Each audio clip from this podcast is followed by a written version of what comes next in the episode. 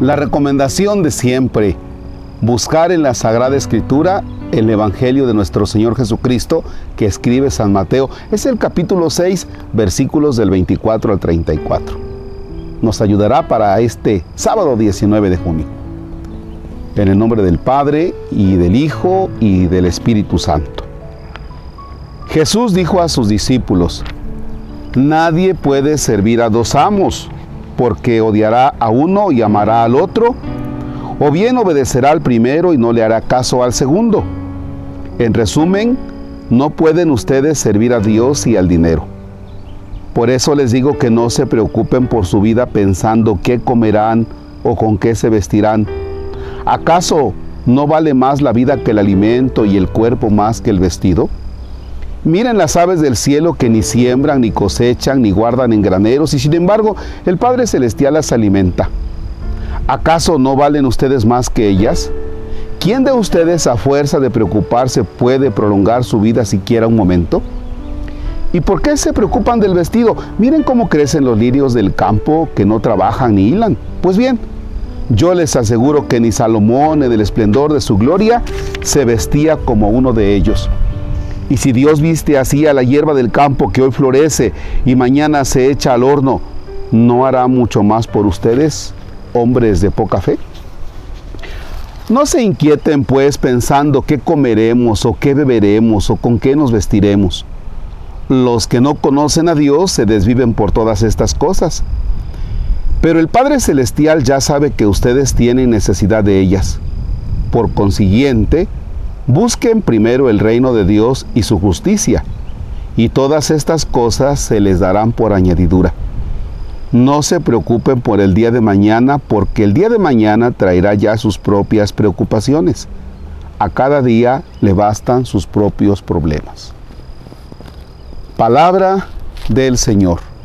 Gloria a ti, Señor Jesús. Ay, Dios santo, de veras que al ir leyendo este texto, se va removiendo en mí esa inquietud que está a la base del texto. ¿Y cuál es? La confianza en Dios. De veras. Es que no, no hay otra palabra cómo definir este texto. O sea, todo te lleva al abandono en Dios. Y qué difícil es abandonarse porque piensas que el alimento, porque piensas que aquellas cosas de las cuales tú vas a subsistir dependen de ti. El alimento, el vestido. Y entonces te preocupas todos los días, te estás preocupando constantemente. De hecho, la situación económica, de hecho, todas las broncas estas políticas, y todo, pues es eso. Es eso, o sea, es estar ahí aferrado que, dependen de mí. Yo veo a veces a personas que viven en el campo, sí tienen su, su dinerito, el fruto de su cosecha, pero, pero van viviendo bien. Fíjense que la pandemia nos llevó a desinstalarnos y a darnos cuenta que al fin no necesitamos de estarnos endrogando tanto, no necesitamos de todo el montón de ropa, no necesitamos de ese montón de, de, alimentos, sino que lo necesario. De veras que yo no sé cómo explicarles este texto, cómo compartir este texto, cuando yo sé que muchas de las cosas de mi vida las voy llevando como si dependieran de mí y descubro que me hace falta un abandono, pero muy profundo en Dios. Ya, sí, la pandemia me llevó a experimentarme abandonado en Dios y a que las cosas no dependen tanto de mí, es cierto.